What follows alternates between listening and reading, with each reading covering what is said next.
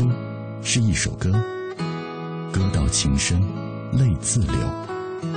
书如一樽酒，酒将醉时，笑与愁。书像一杯茶，茶香袅袅，情悠悠。FM 一零六点六，品味书香，每晚九点到十点，准备好书，在这里等你。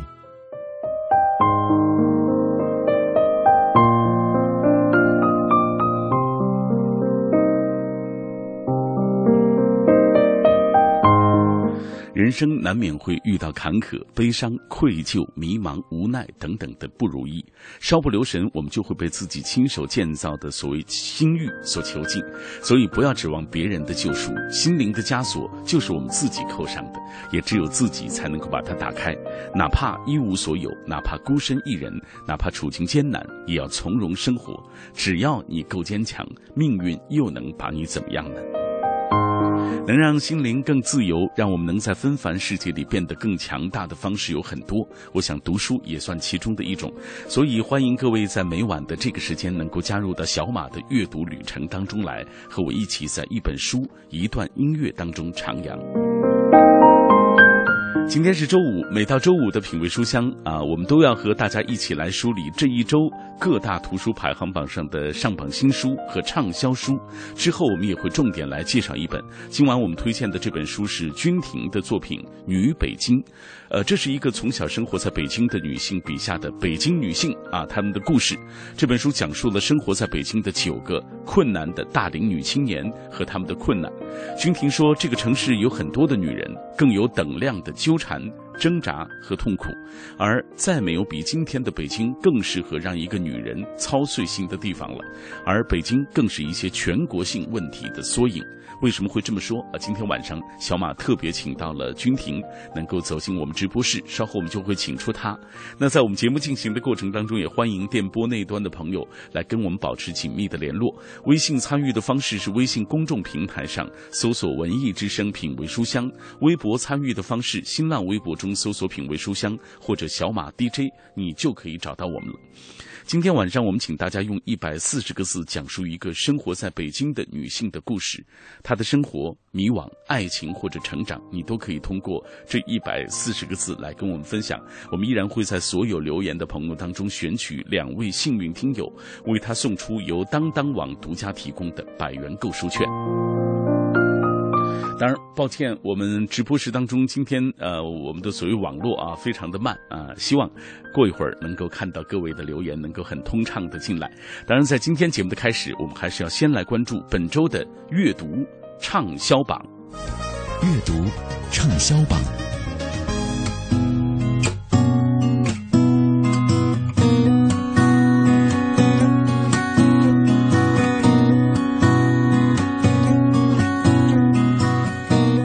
阅读畅销榜，这周我们首先来关注的是三联韬奋书店的最新榜单。榜上排名第十位的是三联书店出版社出版的陈独守作品《人有病天知否》，一九四九年后中国文坛纪实修订版。这本书我们也曾经为大家做过详细介绍。我觉得难能可贵的是，这本书的作者陈独守以一种极大的善意和敬意，写这些离我们不远，当然也不近的作家们，不粉饰。也不歪曲。排名第九位，人民美术出版社出版的。呃，这是《婚事楼集》卷四《宋代花瓶》，作者是杨之水。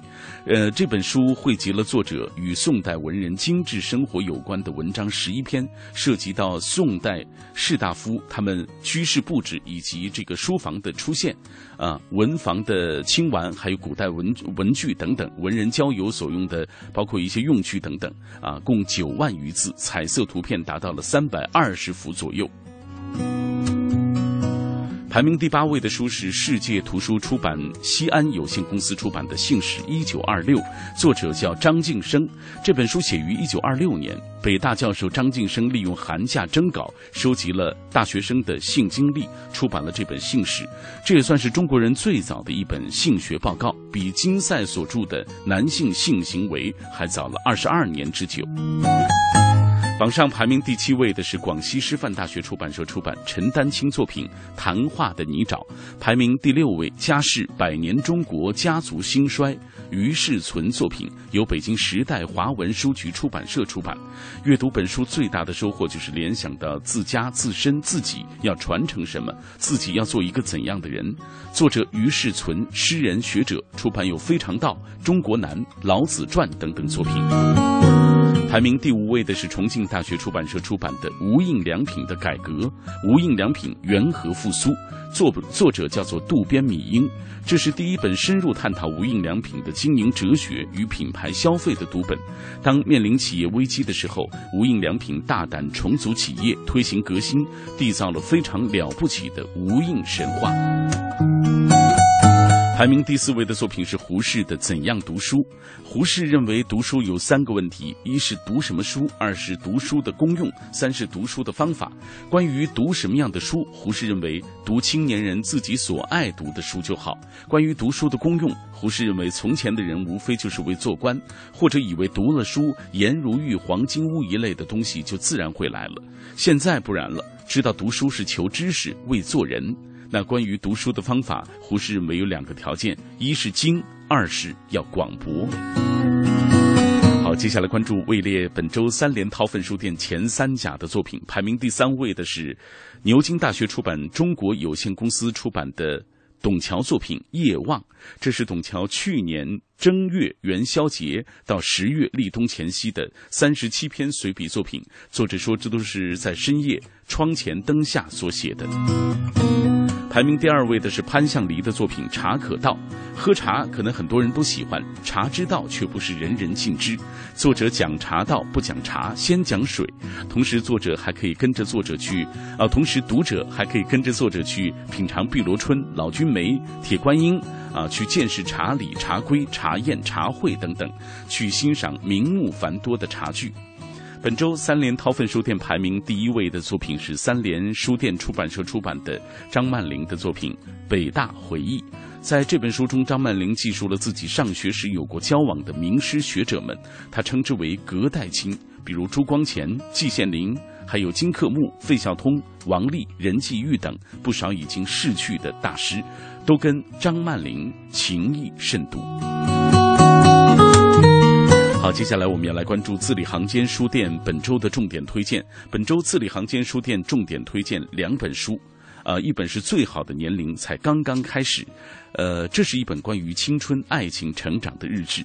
这本书是作者最好的时光机器，带着他穿越过去和未来，找寻关于人生的答案，也是他最好的疗伤系统，让他不管面对失恋、失败、怀疑、背叛，都能够最终回归到勇敢坚定的内心，然后怀揣着这些文字前行，最后幸福的尘埃落定。这些日志温暖了许多像他一样的小姑娘，让她相信，只要你不放弃生活，生活也就不会放弃你。另外一本书是用自己喜欢的方式慢慢变老，作者是日本的上野千鹤子。作者是一个逐渐年华老去的独身女人，她以学者的睿智和理性，将人生的回忆以及一个人的生活娓娓道来，讲述着自己对人生微苦的领悟，将这些点滴汇聚成了一篇篇细腻的随笔，送给热爱生活的读者。好，再来关注中关村图书大厦本周的重点推荐。本周中关村图书大厦重点推荐两本书，一本是长篇小说《传国玉玺》，这是独立学者、著名作家殷谦继东方出版社出版的《蒙古秘藏》现成吉思汗陵之后的又一部作品。随着今年一二月份该系列小说的第二部《忽必烈秘器的面世》，这两部小说是作者潜心三年研究蒙元历史之后的纲鼎之作，大结局将揭秘千古之。迷成吉思汗的墓葬所在。本周中关村图书大厦重点推荐的另一本书是马里奥·普佐的《教父》，这是未删节版的《教父》，出版多年，至今仍然是美国出版史上的头号畅销小说。OK，最后我们来关注的是当当网本周的畅销书榜和新书上榜的情况。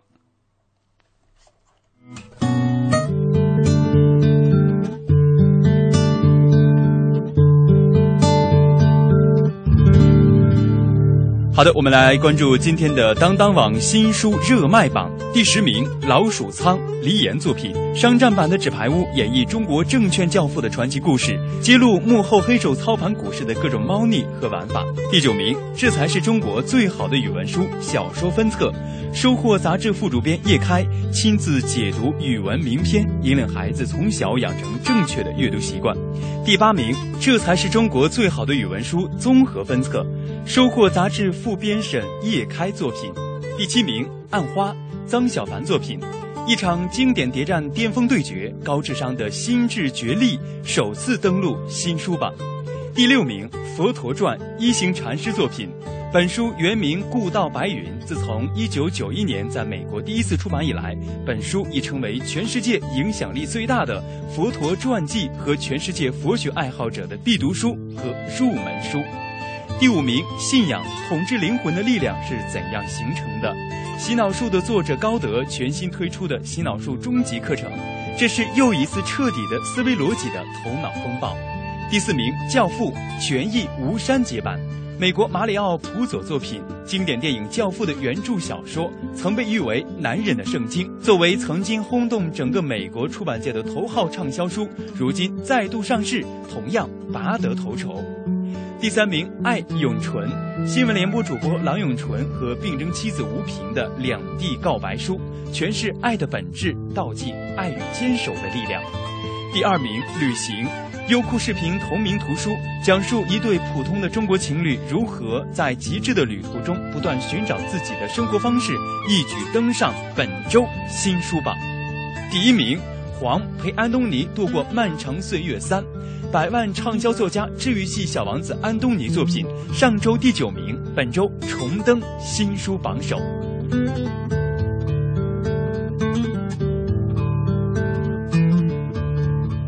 继续来关注图书畅销榜，第十名《星火英语六级真题试卷二零一四六》，新题型真题详解加标准预测，持续在榜书。第九名《枝江新语》。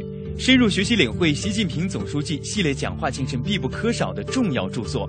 第八名，高明的《天才在左，疯子在右》，国内第一本精神病人访谈手记，得到高圆圆在《快乐大本营》节目现场倾情推荐，遂掀起销售高峰，持续在榜。第七名，大清相国。著名作家王跃文作品，讲述康熙年间一代名相陈廷敬铁腕治吏故事。王岐山多次推荐公务员争相购买，本周持续在榜，上升一名。第六名，目送龙应台作品，由上周的第四名下滑至本周的第六名。第五名，星火英语四级真题试卷二零一四六，由全国大学英语四六级考试命题中心和阅卷中心的上海交通大学名师主编，本周持续在榜。第四名，法国马克里维的《偷影子的人》，此作令整个法国为之动容。作品风格温柔风趣，有催人泪下的亲情、浪漫感人的爱情和不离不弃的友情。第三名，张嘉佳的《从你的全世界路过》。情动了，请读张嘉佳。有念念不忘的美好，有爱而不得的疼痛，有生离死别的遗憾，有一再错过的宿命，也有喧嚣之后的回归和温暖。第二名，美国卡勒德·胡塞尼的《追风筝的人》，这是一部以史诗般的历史景观和荡气回肠的人性故事，长期徘徊在畅销榜榜首，本周下滑至第二名。第一名，只有医生知道。北京协和医院妇产科张宇的作品，这是一部中国几亿女性的身体福音书，私信天下的女人如何爱护和掌控自己的身体。这部去年的超级畅销书，本周再次爆发，重登畅销榜榜首。好的，本节资讯由当当网图书频道编辑，感谢您的关注。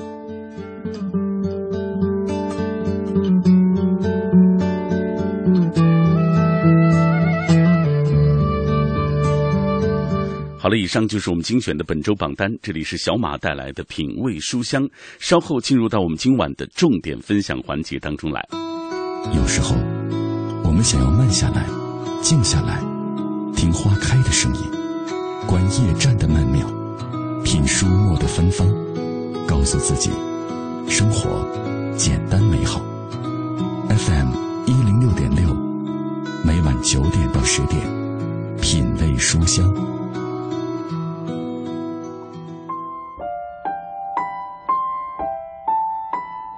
好，欢迎各位继续停留在小马的阅读旅程当中。今天晚上我们重点分享的这本书来自于君婷，这本书的名字叫做《女北京》啊。今晚也特别邀请到了君婷，你好，君婷。大家好，各位听众朋友们，大家好，我是君婷。嗯，君婷的声音非常好，谢谢小马哥。呃，君婷就是北京人，对的啊，在这座城市生活了多少年？嗯，这透露年龄了吧？不过我不介意，开玩笑的。我我确实是土生土长的北京人，嗯，打小就在这儿。打小就在这儿。对对对，我知道你有几年是去国外读书，然后又回到这座城市。对啊，那么就说，我想问的是，在你眼中，北京是什么样？就它对你来说意味着什么？呃，我觉得这个其实是一个呃很挑战的问题。嗯，因为我想北京和现在我说北京这两个字的时候，和我幼年的时候印象中的北京可以说是截然不同的。嗯，我在书里面可能也写到，我现在对北京的感觉是这个城市有点变异了，这个词有点恐怖哈，但的确是变异成一种我感到有些陌生的东西。虽然说我是一个土生土长的北京人，但是我这些年，尤其是可能近五年来，我在这里有一种找不到家的感觉。嗯，呃，所以我想北京现在的给我的感觉是有一种光怪陆离之感，嗯，有一种国际派对的感觉，但是呢，可能那种家乡的感觉已经很淡漠了。嗯。嗯，而且可能很多的人，我觉得在北京是把它当成一个居住地，但是我怀疑是不是真的有人觉得这有一种家乡的一种乡情。嗯，好，呃，今天我们介绍的你是你的这本呃长篇小说《女北京》啊，对，很多人很好奇这个名字为什么赋予北京一个性别属性。这个其实是当初呢，我自己也想了很久哈，嗯，怎么说呢？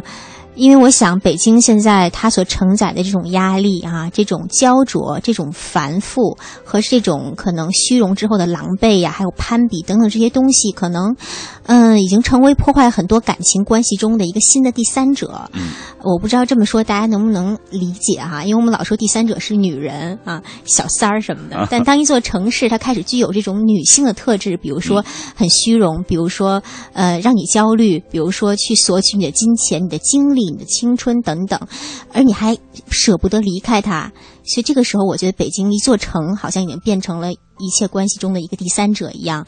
我们说看到很多的呃恋人们劳燕分飞呀，夫妻一拍两散呢，关系无法长久，在这个城市里，可能很多时候不是因为关系本身的问题，而是这个城市它所承载的这种压力，对关系的一种。呃，默默的一种破坏力，所以在这儿我就想，北京可能说它是个女北京，应该说也不为过吧。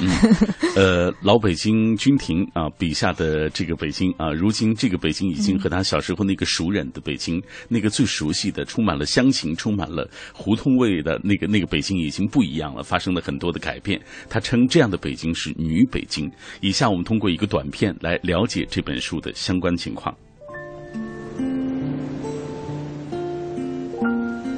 今晚分享君婷作品《女北京》，献给所有在北京飘着、落着的姑娘们。看困难的姑娘，姑娘的困难，虚荣中有狼狈，攀比后是孤独。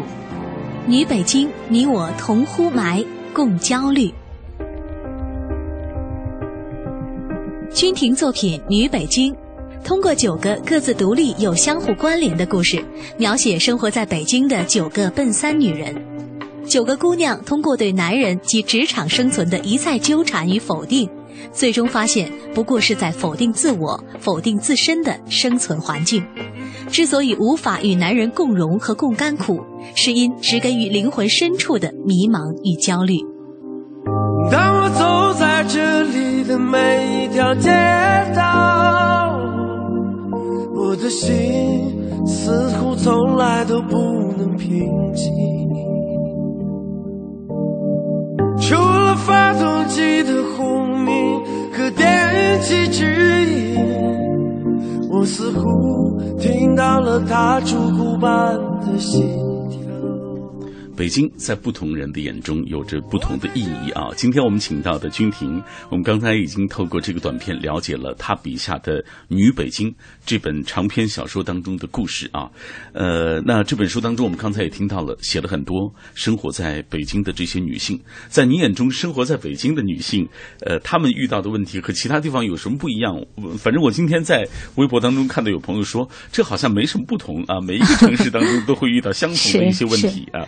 嗯，我觉得很有意思哈，就是说，呃，可以说现在呃，咱们国家的很多城市哈，在这个这么多轮的发展以后，好像你去到任何一个城市，都觉得是好像去对去到一个山寨版的北京，或者一个拙劣的一个北京的翻版那种感觉，城市本身的那种况味都已经慢慢失去了啊。嗯，在北京特别的挑战，我想说，因为北京作为首都，它可能是很多问题的一个核心和枢纽，无论是我们经济上的压力也好，然后物质上面这种演。眼花缭乱也好，情感上这种无所适从也好，可能都在这里得到一个特别集中的一个像枢纽一样的一个体现。嗯，所以在这里生活男男女女，我想可能面临的问题更加的繁复。再加上呃，北京作为这样的一个一个枢纽，很多外来的人哈，你可能再也找不出像北京这样一处所在，那么多人削尖了脑袋想钻进来，但同时呢，又有许多的人离开他的时候头也不想回。我们再说逃离北京，对，所以我想这种。这种复杂性哈，可能是这种纠结，包括当我们说出现这么多连续的雾霾天的时候，环境现在的这种挑战也让人不容忽视。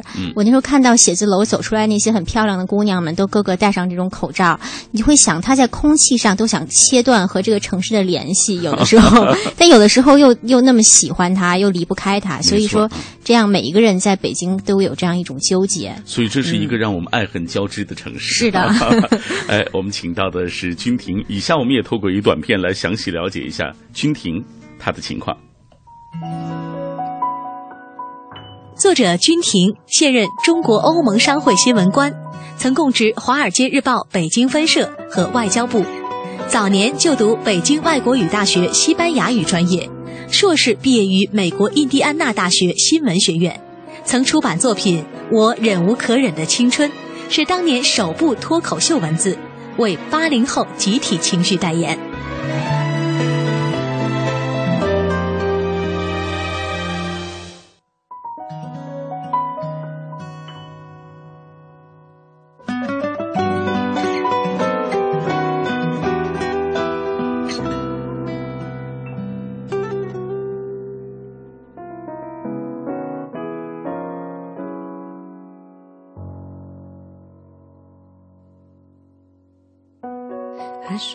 盏微弱的灯，伸出手会烫，放手会冷，仍然心里住了一个不可能的人。我哭着说，请等一等，我怕追不上你的人生，怕你路过的城，我没。资格投奔，我到不了，到不了，到不了，越美的不得了，越不能到老。走的路，忍的痛，追的风，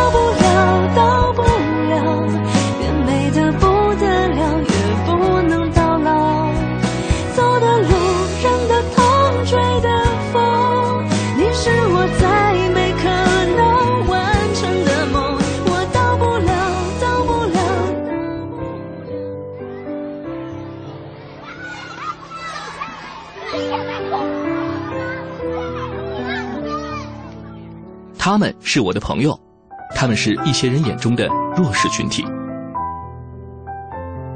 我没有了胳膊，但是我热爱游泳。我没有了双脚，但我最爱的运动是打篮球。我听不到，也看不到，但是希望我的琴声能让你微笑。我和你不一样，我和你一样，我们是最好的朋友，平等相待，用心传递你的爱。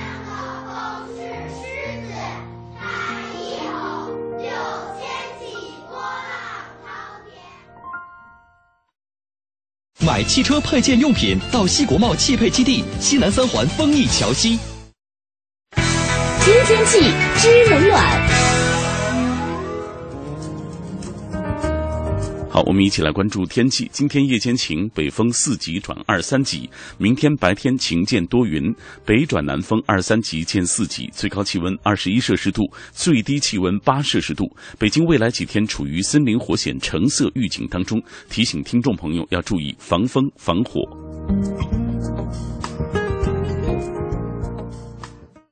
人保电话车险邀您一同进入海洋的快乐生活。我最近发现，好多人特别拽，想起来我就来气。你说说，这帮人验车有人代办，事故车有人代管，修车他们不花钱。北京三百多家 4S 店直赔，随便挑地儿。最可恨的是，买车险还比别人少花百分之十五啊！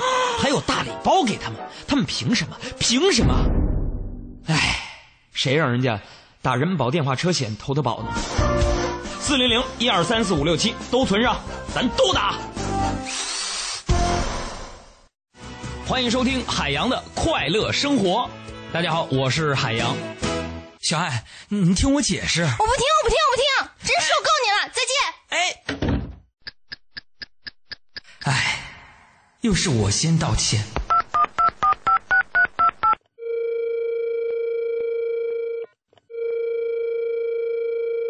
对不起。你终于知道错了。您拨打的电话正在通话中。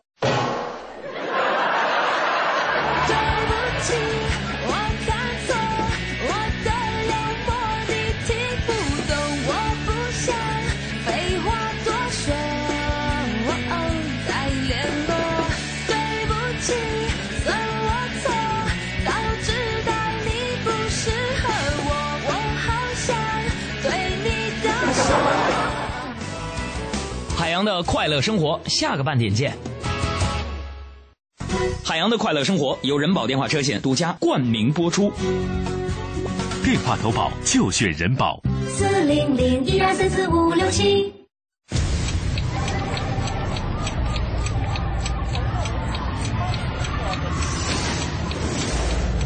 一天之中，行色匆匆，我们应该还没失去清晰坚定的方向。早餐之后，失眠之前。我们应该还没失去品味声音的时间。新文艺新青年，新文艺新青年，FM 一零六点六，文艺之声，文艺之声。我们在真实不过的北京上空，北京上空，在你脑海中分贝最高的调频，为你留一个温暖的地方。托尔斯泰。在阅读中发现智慧的钥匙，惠普尔在阅读中找到人生的灯塔，高尔基在阅读中收获生活的伴侣。品味书香，梳理文字，书爱人生。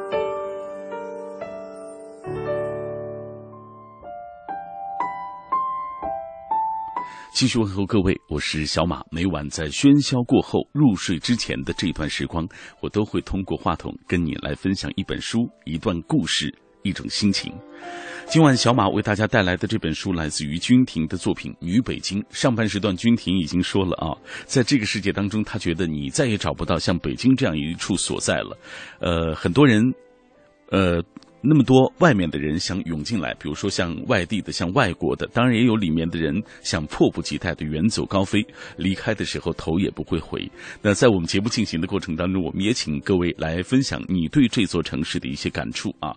呃，我们今天呢，请大家用。一百四十个字讲述一个生活在北京的女性的故事，包括她的生活、迷惘、爱情或者成长。今晚我们依然会在所有留言的朋友当中选取两位幸运听友，为他送出由当当网独家提供的百元购书券。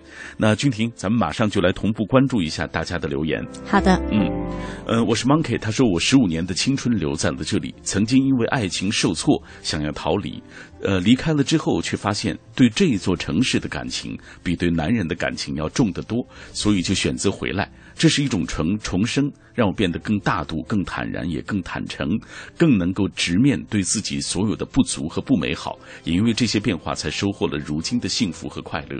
十五年，如今北京啊，在我眼中比家乡更让我留恋了。这是一个在这座城市当中寻找到幸福的人，所以他的文字当中，你就可以透出他对这座城市的那种情感。当然，也有人在这里生活的不那么快乐，呃，比如说。嗯，路过记忆之城，他说多少人怀揣梦想来到这座城，到最后有多少人的梦想又埋葬在这座城市当中？今晚的主题还有刚刚听到的那首歌《北京北京》，突然就觉得内心有一些感伤。这肯定是在这座城市当中好像不是特别如意的一个朋友啊。嗯嗯，还有朋友啊，身处其他地方。遥望这座城，他说：“我找工作的时候，第一个就把北京排除了，因为压力太大，不敢去啊。”挺明智的。你是这样的观点吗？我觉得，呃，我觉得像这样的朋友，可能他考虑问题会比较现实，也会比较比较冷静。我倒反而挺钦佩这样的朋友。但有一些人可能模棱两可，比较奇强，觉得说大家都往这些地方去，我也要去试一试。但其实可能有一些，呃，几乎所有人都在这种求所谓个。个人发展的这种有些自欺欺人的幌子下，然后在这里挨着受着，但是不是说所有人最终能达成这个目标？大部分人还只不过就是说牺牲了健康，付出了青春，耽误了时间，最终可能一无所获，呃，只是一身的倦怠，是挺伤感的。我问你，就是你身边也有很多，肯定有很多的外地的朋友在这座城市工作呀、生活啊，呃，也有人可能会因为种种的原因离开这座城市吧？对，啊。有的，嗯，像我周围的朋友，可能大部分人，我觉得。特别坚决说壮士断腕那种，我就离开头也不回。这样的人还是少，嗯，因为在这儿可能都有很多牵挂了，也已经有很多基础了。对，但是他们会一直每天在这生活，但是一直在抱怨，可能就会一一种就是很纠结的状态。没错，会说哎，北京太差劲了。但是第二天早上起来，就是真是夜里想了千条路，早上起来卖豆腐，就是该干嘛还干嘛，但是继续抱怨。嗯，所以我觉得这可能是一个更多的人的一个常态吧。呃。这样的感触，在你同样是在北京生、北京长的你的那些闺蜜当中有吗？嗯，也有，像她们可能有时候。呃，我觉得，对我觉得是有一种很有趣的心态哈。我的闺蜜们大都是这样的，呃，一方面呢，她们在出国或者说出差，有机会去其他城市采风或者是呃这个旅游的时候呢，每次回来就会觉得说，哎呀，我得我得换个环境了，北京真的受够了，我得上哪哪哪上哪哪哪啊，然后没结没完的说这些，但是呢，一方面又会特别。呃，毫无保留去捍卫北京。一有人说北京不好的时候，他们又可能会有一种非常强烈的一种对北京的一种那种 情感，护犊子似的感情。对，就是我可以说北京像，就像有人说我可以说我跟我妈天天吵架，但是你说一句我妈不好，你试试 这种感觉。所以说，对于北京的这些闺蜜来说啊，就我说土生土长的北京女孩来说，她们可能也是存在这样一种纠结的状态。嗯，所以我们刚才用爱恨纠结啊，对，对，形容对这座城市的情感，看来还是有。道理的啊，没错。来，我们继续分享一个朋友的留言啊。他说：“人到底什么时候是最恐惧的？是没钱的时候，还是没食物、没水的时候？”他说：“我想了想，都不是。最恐惧的时候就是没有方向的时候。有了方向，所有的困难好像都不算什么困难了。什么是理想？我后来才发现，当我遇到困难的时候，理想就像是一个导航仪，就是我生活中的那个 GPS 啊。呃，这是我在。”七年之前，突然有一天就明白的一件事情，所以这些年我觉得我有了方向，就觉得不那么在这座城市当中不那么纠结了。哎，你同意他的观点吗？我觉得他说的挺有诗意的，我同意。我觉得人在呃，就像他说的，你在一片黑暗当中的时候，在未知的时候是最恐惧的。没错。而北京这样的一种呃，这种巨大的这种呃压力哈，可能给很多人都有一种茫然的未知感。嗯。就像我在书中想体现的那样，北京不仅是说对于外来的人说，他是感觉我每天在飘着；对于土生土长的人来说，我们也不觉得在落着。嗯。所以说，这个城市可能给每个人都有一种浮游的感觉，就是沉不下来。嗯。所以说，每个人心中难免都有焦虑，焦虑衍生成恐惧，嗯、呃，这个是很自然的。所以通过这个书，其实我也希望能够让，呃。阅读它的人能够找到一盏，就好像很黑的黑夜里，哪怕有一盏小小的灯，你都会觉得很温暖，有一个陪伴。哎，还有，我觉得最重要的是对你身处的现在的这样的一些生活有一个思考。对、啊，这本书当中也同样会带给你这样的感受。啊，这本书它讲述了九个各自独立又相互关联的故事啊，主人公是生活在北京的九个大龄女青年。以下我们继续透过一个短片来了解这本书的相关情况。通过九个极端诚恳的女性态度，女北京为我们展现的是一座城竟逐渐成为所有两性关系的第三者，城市自身开始获得一些微妙的女性特质。它所带来的纠缠、虚荣、压力和焦灼，成为书中姑娘们在各种关系中面临的强大的新的破坏力。此外，作者君婷还一针见血地指出，眼下我们早已失去在此处踏实建设生活的可能性，并失去在此处踏实建设人生的能力。当这座城越来越变成一场光怪陆离的国际派对，焦躁的男男女女于是忙不迭选择度假、生仔。求学、跨国恋等途径，将自己无土栽培在外面的世界，虚荣中有狼狈，攀比后是孤独，这令人焦灼和厌恶的可能性，是这个时代人们不能选择并如影随形的。女北京，这里九个姑娘一座城，她将安慰那些睡前无法自圆其说的人，无论男女，正像书里写的那样，你我同呼霾。共焦虑。又是个雾霾的北京，又是那不安、躁动、慌乱的问题。你说你想要安心的离去，才哄我开心。又是个拥挤的北京。这是充满雾霾的北京，也是让人有一些焦虑的北京啊。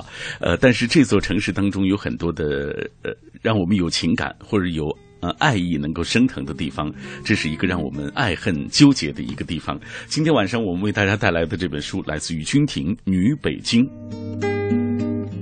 君婷，接下来咱们就打开书，给大家来讲讲书里的故事啊。这本书你讲了九个大龄女青年啊，嗯，在这座城市当中生活的一些感受。呃，咱们来按照顺序给大家讲讲故事吧。比如说兰迪啊，兰迪啊，呃，像在兰迪这个故事里面，可能更多的涉及的是职场。嗯，呃，我想这九九个故事呢，呃。大龄女青年也好，大龄文艺女青年也好，都是我们身边这种 特别大喜闻乐见的这些姑娘们哈。嗯、呃，像 Landy 的故事里面呢，里面可能主要是在写她这个在一个这种呃外企这样的一个环境当中。嗯，那就有区别于像我们说这体制内的这样单位，那他那这样的一个外企单位中，可能老板就是外国人，嗯、啊，同事呢也有一些白骨精啊，可能烫白领骨干精英，对对对，然后呢有一些这个留着离子烫这个这个头的这种数码烫，各种很很时尚的这种女同事哈，因为我把它设定在一个公关咨询公司，嗯、呃，那么像你的。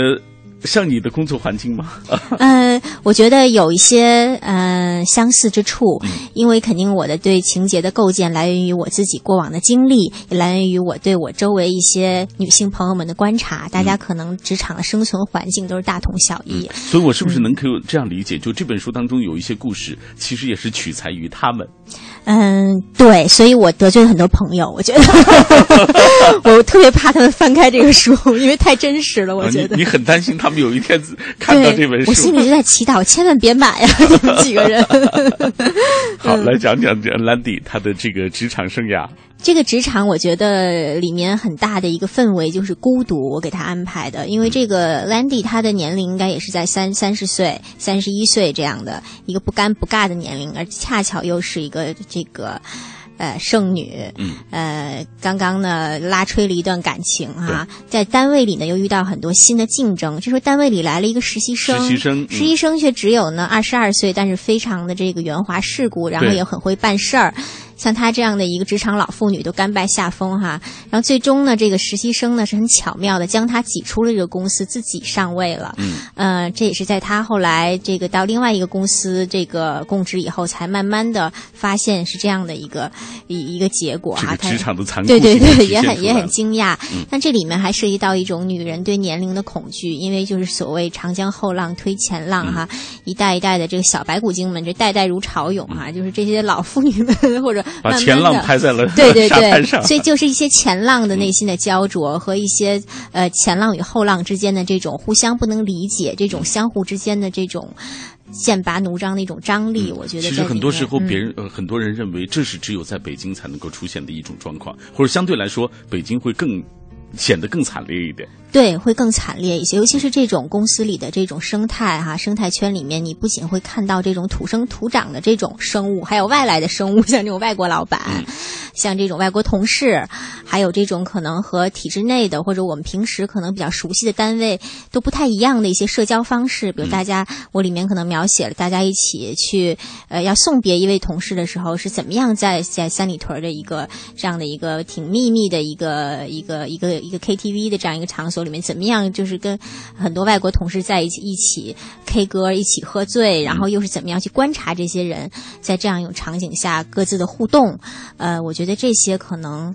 还是蛮新颖的。嗯，好，这是兰迪的故事。接下来我们妮可啊，妮可这个说了，终于变成了自己讨厌的女人了。对，我觉得，我觉得这其实呃，这个呃，妮可的这个故事哈，呃，有点像我自己最近对自己一个感悟，就是终于变成自己讨厌的女人。为什么这么说？我今天还还在正好写到这句话。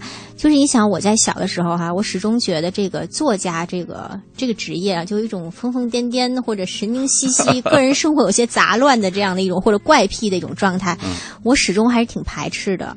然后我总觉得这样的一个一个一个职业会离自己非常遥远。嗯，但没想到现在我也好像挺挺积极努力的在和这个这个这两个字进行挂钩，所以我想很多事情可能真的是命定的，不是可能不是我选择写作，是写作选择了我。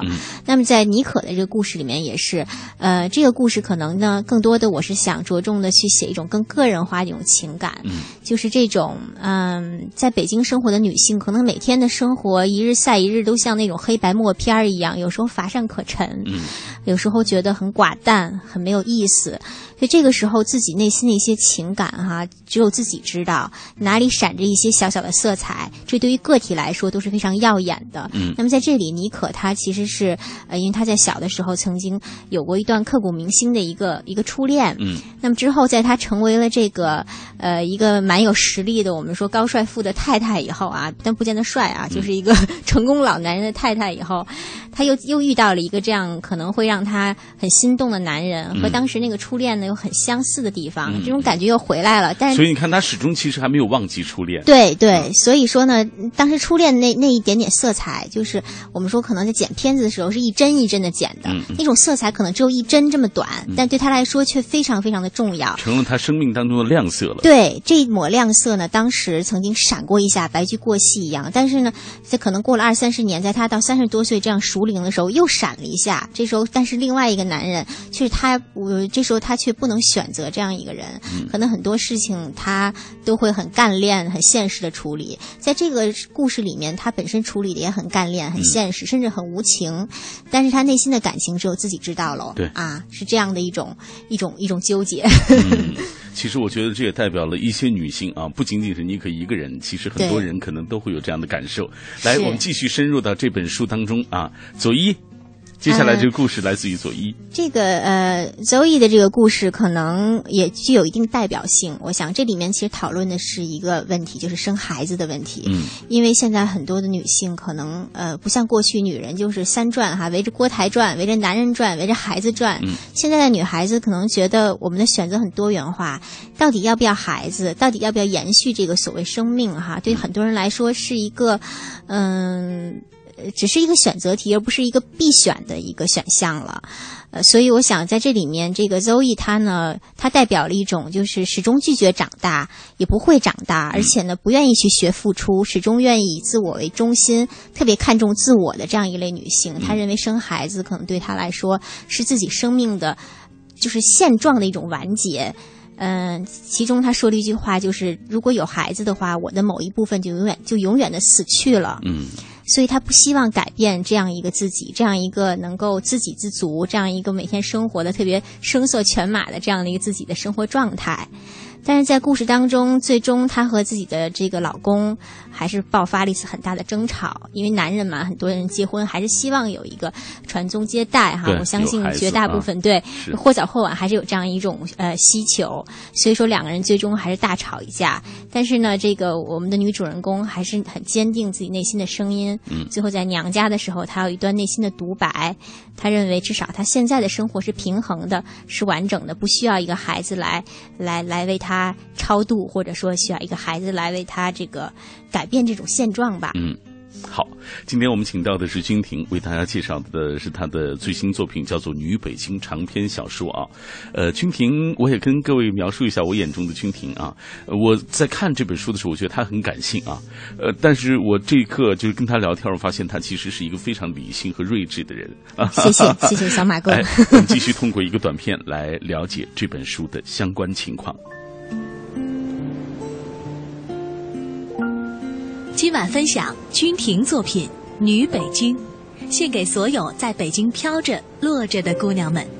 看困难的姑娘，姑娘的困难，虚荣中有狼狈，攀比后是孤独。女北京，你我同呼霾，共焦虑。君婷作品《女北京》。通过九个各自独立又相互关联的故事，描写生活在北京的九个笨三女人。九个姑娘通过对男人及职场生存的一再纠缠与否定，最终发现不过是在否定自我、否定自身的生存环境。之所以无法与男人共荣和共甘苦，是因植根于灵魂深处的迷茫与焦虑。当我走在这里的每一条街道。我的心似乎从来都不能平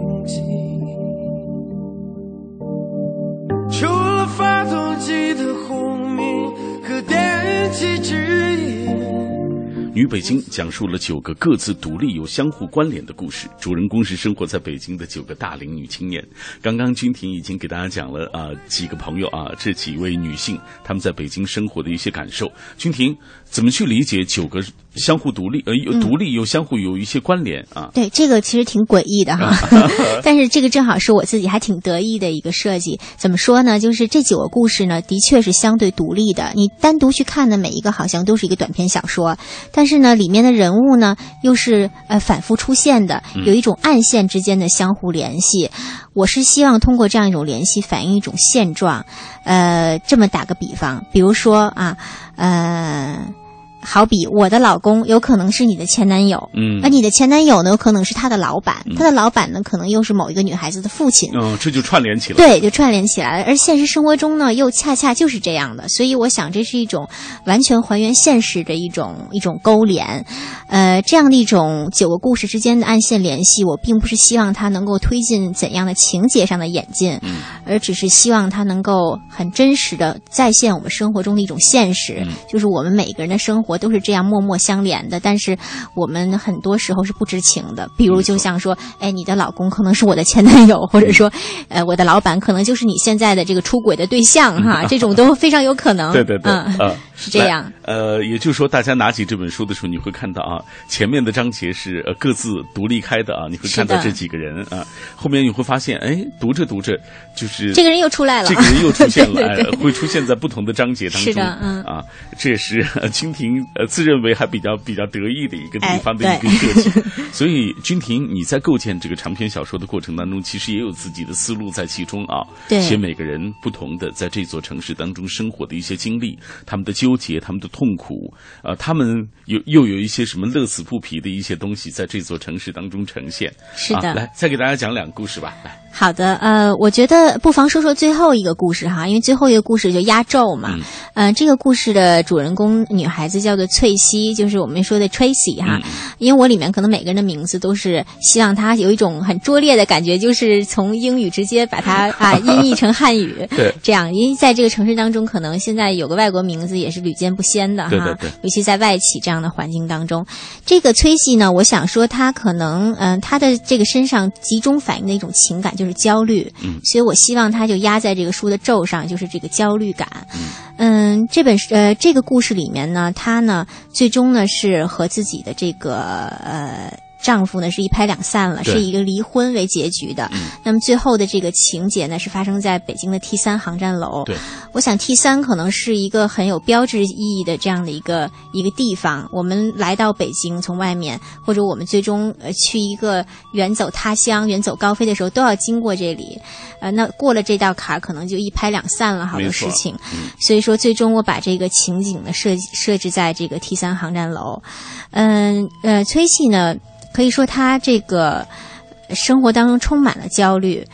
她呢，先是发现了一些这个丈夫疑似出轨的一些蛛丝马迹，嗯，之后呢，又发现了一些这个丈夫对自己的确心不在焉的这个铁证哈，所以夫妻之间可能爆发了几次挺大的正面冲突，这里面也也也有不少的戏剧张力。但最终呢，很遗憾，两个人最终是在民政局。我当时描写了一个场面，就是说民政局的这个离婚的地方啊，还是两张桌子，这边接着婚，那边离着婚，一边接一边离，哈讽刺呀！对，很讽刺。然后呢，呃，这两个人，崔喜和她丈夫，应该说在现实生活中都是还是比较成功的人士，也都好像很洋气。但是在可能去这个民政局最后办理手续的这一刻，都要拿出这本好像土兮兮的户口本儿哈，上面写着你各种不愿意让大家看到的信息。这 这本很有中国特色的户口本，最终去完成他们情感上最后的这个这个交代。所以我想这里面既有讽刺，有悲壮，也有很很现实的意味在里面。嗯，所以你看到这个章节的时候，你觉得心里有一点酸楚的感觉啊？是的，我自己写的时候都哭了。我当时觉得，哎呀，好悲壮啊！哎。呃，其实这本书当中，我觉得处处也能够显示，呃，就是能够体现出君婷啊，在这座城市当中生活的种种的一些感受啊，我觉得都能够从这本书当中体现出来。那各位此刻正在听到的是《品味书香》，我们今天郑重的为大家来推荐君婷的这部长篇小说，叫做《女北京》啊。我们请到的君婷也走进直播室，跟我们来分享了这本书里的故事。建议您买一本去看一看啊，你会发现在君婷笔下的这各色人等的故事，其实就发生在我们周围，一定就在你的生活中或者你朋友的生活中发生过类似的故事。是的，嗯，可能我觉得小马哥这个点评很中肯啊，因为，呃，前几天有网友跟我说，说觉得你写的这本《女北京》好像里面有一些，呃，东西，我觉得有点过于残酷了，过于残忍了，呃，是不是应该多一点正能量？然后我就讲说，我说，呃，正能量非常重要，而且在一个这样我们这样宣扬正能量的一个时代啊，但是呢。正是因为我们宣扬正能量，如何去处置、去安放负能量，就显得更为重要。嗯，所以我想，我如果说我们能够呃比较真实的还原人们的情绪，还原我们生存的这种现状的话，其实才是一种真正的励志，一种真正的陪伴。没错啊，就你面对困难的时候，你。不去，好像是迂回周折啊！勇敢的迎上前去，有时候也是更重要的一种。是的，嗯。好，今天很感谢君婷做客我们的节目，也感谢听众朋友收听今天的品味书香。我们说过要在今晚所有留言的朋友中选出一位幸运听众啊，选出两位。但是今天我看了一下留言的情况，觉得写的最好的一位啊，我们送给他吧。我是 Monkey 啊，呃，就是说自己十五年的青春在这座城市里啊，这个安放的这位朋友啊，也感谢这位朋友参与我们的节目，把您的详细地址。邮政编码、真实姓名，通过私信的方式发送给我们。